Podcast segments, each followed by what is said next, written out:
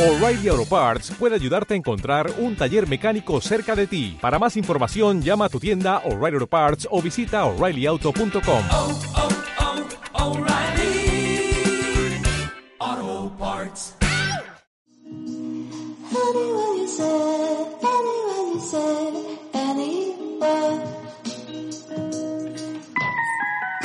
Ha pasado más de una semana y la verdad es que yo todavía sigo teniendo resaca de los Oscars. Por eso quería empezar este programa número 18 de Casado con el Cine hablando de series, para cambiar un poquito de aires. Y es que ha salido la noticia de que va a haber una secuela spin-off de Cómo conocí a vuestra madre, que se va a llamar, sorpresa, Cómo conocí a vuestro padre. Va a estar protagonizada por Hilary Duff, van a ser 10 capítulos y se va a encargar de ello Hulu. No sé si es una buena noticia o una mala noticia, no sé qué opináis vosotros. ¿Qué tal Pablo? ¿Qué tal Mar? ¿Qué tal? Muy buenas. Hola Iker, ¿qué tal? Yo me he visto como conocí a vuestra madre del orden de 7 u 8 veces entera.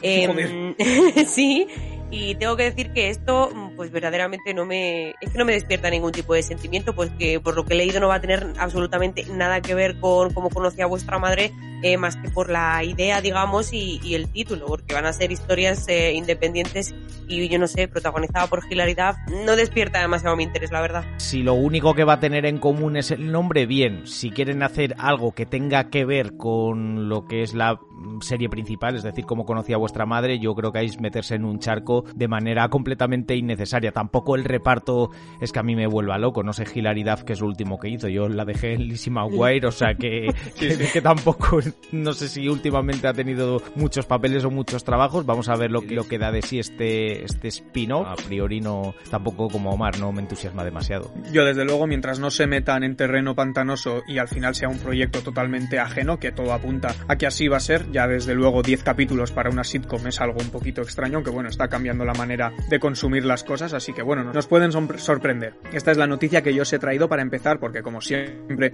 me gusta que, que, veáis que voy aprendiendo de vosotros, pero ha sido una semana rara para mí, así que por favor, informadme. Pues empiezo yo si, si os parece. Eh, arrancabas el programa diciendo que, bueno, que tenías un poquito de resaca de Oscars, que no tenías más ganas de hablar del tema, y yo te traigo algo de Chloe Chao. Gracias, o sea que... gracias, Mar. Qué grande. Y es que me parece muy curioso esto, de Nomadland al universo cinemático de Marvel. Chloe Chao va a ponerse al frente eh, de la próxima película de Marvel, Los Eternos, que se estrena en el mes de noviembre. Y hay mucho misterio en torno a, a la película, no hay tráiler todavía, no hay cartel. Sí sabemos que va a ser un reparto coral, con un nutrido elenco, aunque el personaje más importante va a ser el interpretado por, por Gemma Chan. Pero bueno, vamos a poder ver a, a Salma Hayek, a Angelina Jolie, a Richard Madden, a Don Lee, entre muchos otros. Y a mí, la verdad, eh, me resulta un poquito curioso ver cómo va a ser esa adaptación de, de Chloe Zhao de Nomadland a Marvel, muy polifacética, ¿no? Bueno, claro, es un registro completamente diferente. Hombre, después de su excelente trabajo en Nomadland, véase aquí la, la ironía, pues gana de.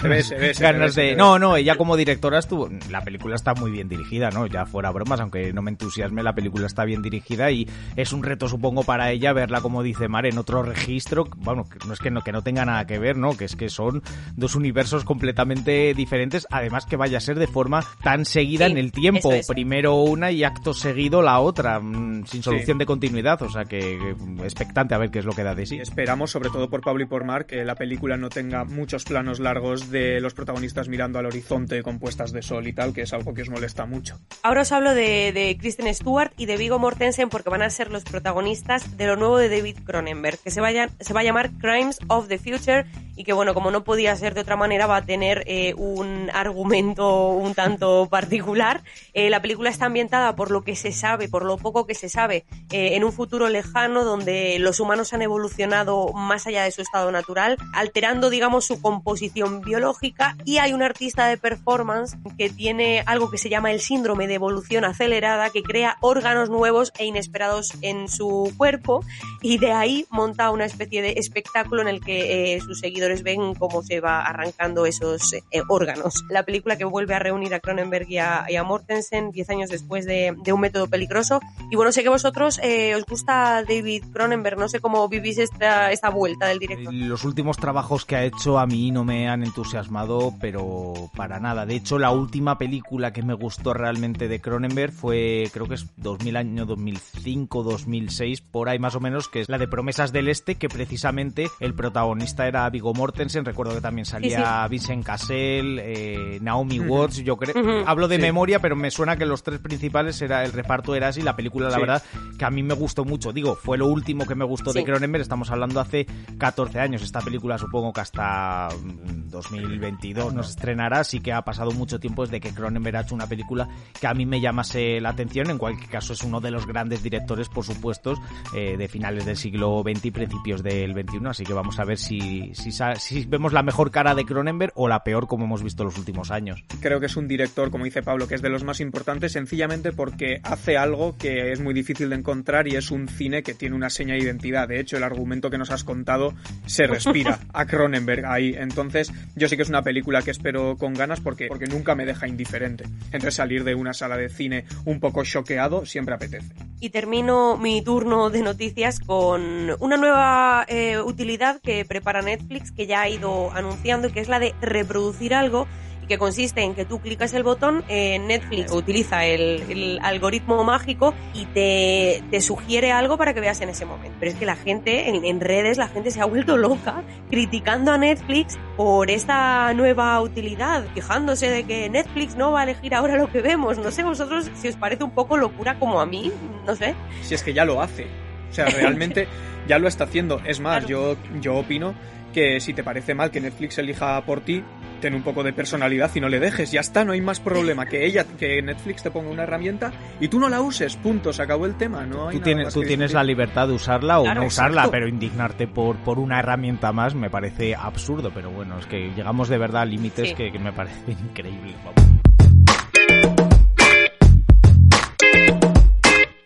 Bueno, para quitarnos este sabor de boca de todo el mundo quejándose, contadme un poquito qué, habéis estado disfrutando esta semana eh, después de, tanto empacho de Oscars.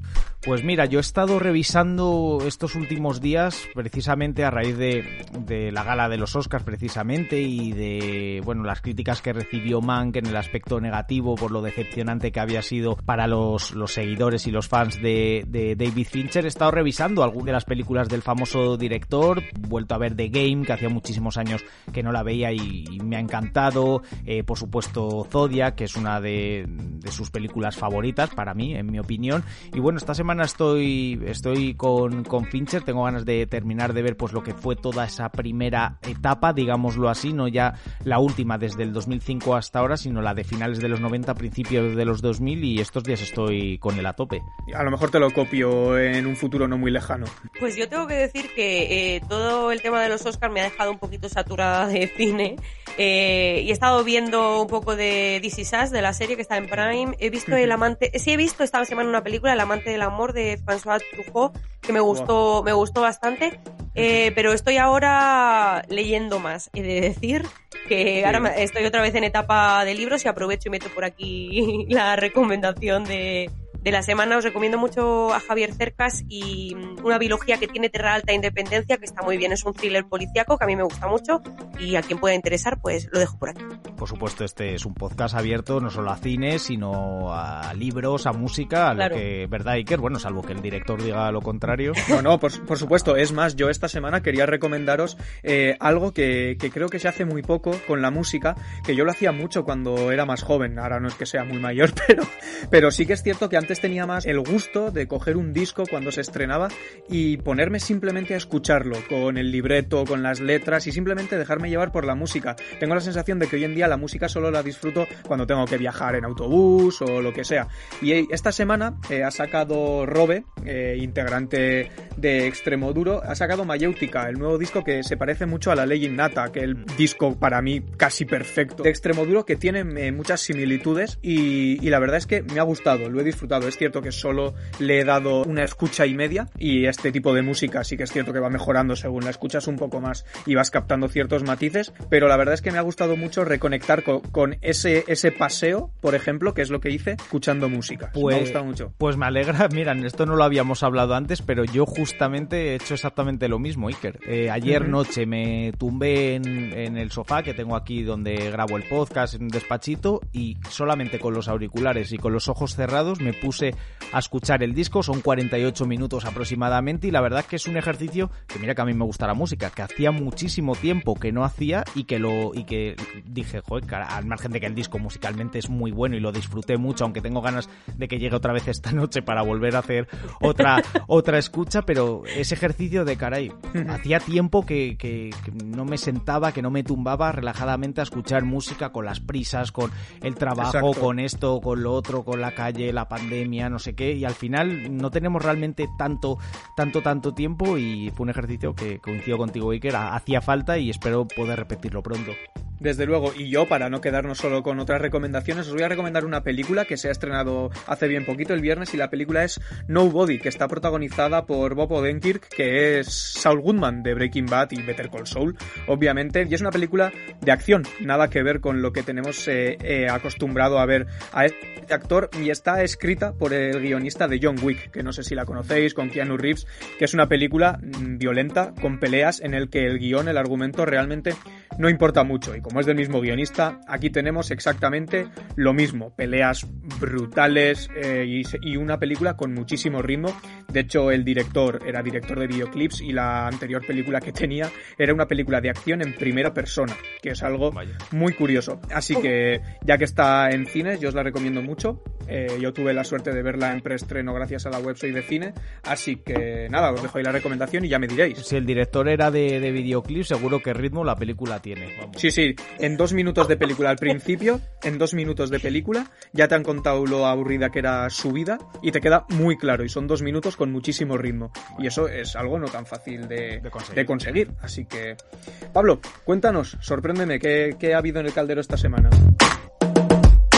Pues aunque haya habido resaca de los Oscars, yo también voy a contar una noticia relacionada con los, con los premios. No sé si directa o indirectamente, ahora juzgáis vosotros. Y es que Leonardo DiCaprio va a producir el remake de otra ronda, la que ha sido eh, galardonada como Oscar a Mejor Película Internacional, la película del danés Thomas eh. Pues Leonardo DiCaprio ha adquirido los derechos, va a hacer un remake, va a producir el remake de, de otra ronda y se especula que incluso él podría ser el protagonista. Yo todavía no la he visto, la tengo pendiente. Eh, tú creo que Mar tampoco, Iker, tú eres el Mm. único que, que la ha visto. ¿Crees que, un- de que puede salir de este remake? Hombre, a, pri- a priori pinta bien porque la produce DiCaprio, puede que sea el protagonista, pero ¿es necesario o cómo lo ves? Totalmente innecesaria ahora mismo. Está la película en los cines ahora, eh, se acaba de llevar el premio. La película funciona bien siendo danesa, no tiene por qué ser estadounidense para funcionar. Claro. Así que yo creo que es totalmente innecesario y es una herramienta para sacar dinero. Precisamente DiCaprio la ha comprado porque sabe que va a dar dinero. Puede que sea porque le ha gustado la película y quiere hacerle un homenaje. Bueno, pues mueve la película, que a ti te sigue mucha gente. Di que vean la película de Thomas Winterberg. No, que haz- no hagas tú una, que no hace falta. Bueno. Pero eso es muy, muy de Hollywood al final, que Sí, siempre sí. cogen películas extranjeras. Yo, por ejemplo, recuerdo cuando estrenaron eh, las películas suecas de Steve Larsson, de Sí. Los hombres que no amaban a las Sí. mujeres, Millennium. Eh, yo fui a ver las suecas y luego ves las estadounidenses y a ver, si es que las suecas están muy bien hechas, no hace falta un remake a lo Hollywood. Entonces esto parece un poquito, vamos a aprovechar el tirón que ha tenido otra ronda para ver qué sacamos de aquí. Pero bueno, habrá que ver eh, lo que pasa. Os recomiendo hacer el ejercicio de ver Rec y Quarantine, Qua- Quarantine, que es la versión de Rec estadounidense y está clavada plano a plano. O sea, es que ni siquiera han intentado innovar en algo, la han copiado plano a plano. Entonces, ¿para qué vamos a ver una película Ya. en vez de la otra? No aporta absolutamente nada. Seguro que le gusta a Iker. Eh, American Psycho y Saw, Saw, o como Iker, ¿tú Sí, cómo sí, lo sí. pronuncias?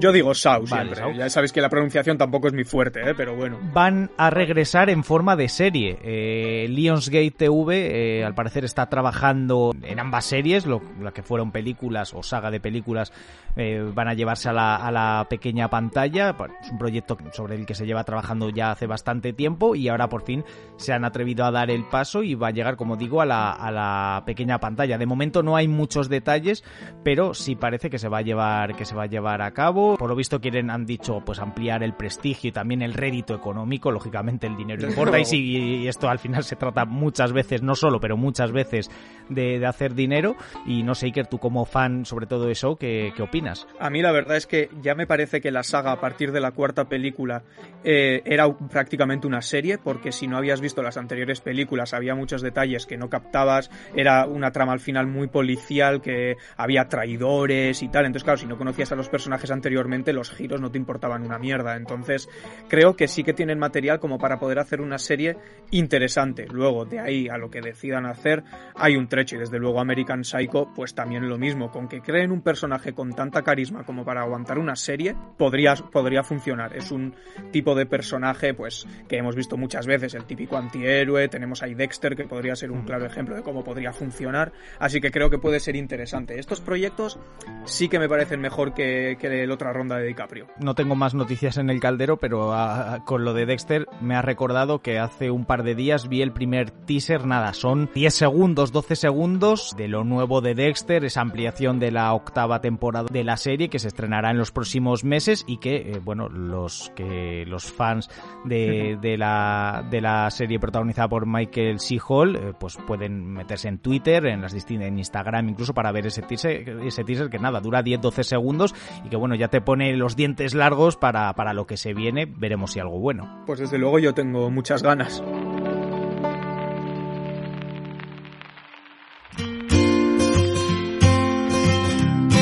Pues para acabar, equipo, quería comentaros que hay otra serie en ciernes que, de la cual Netflix ha sacado ya tráiler y la serie es Sweet Todd.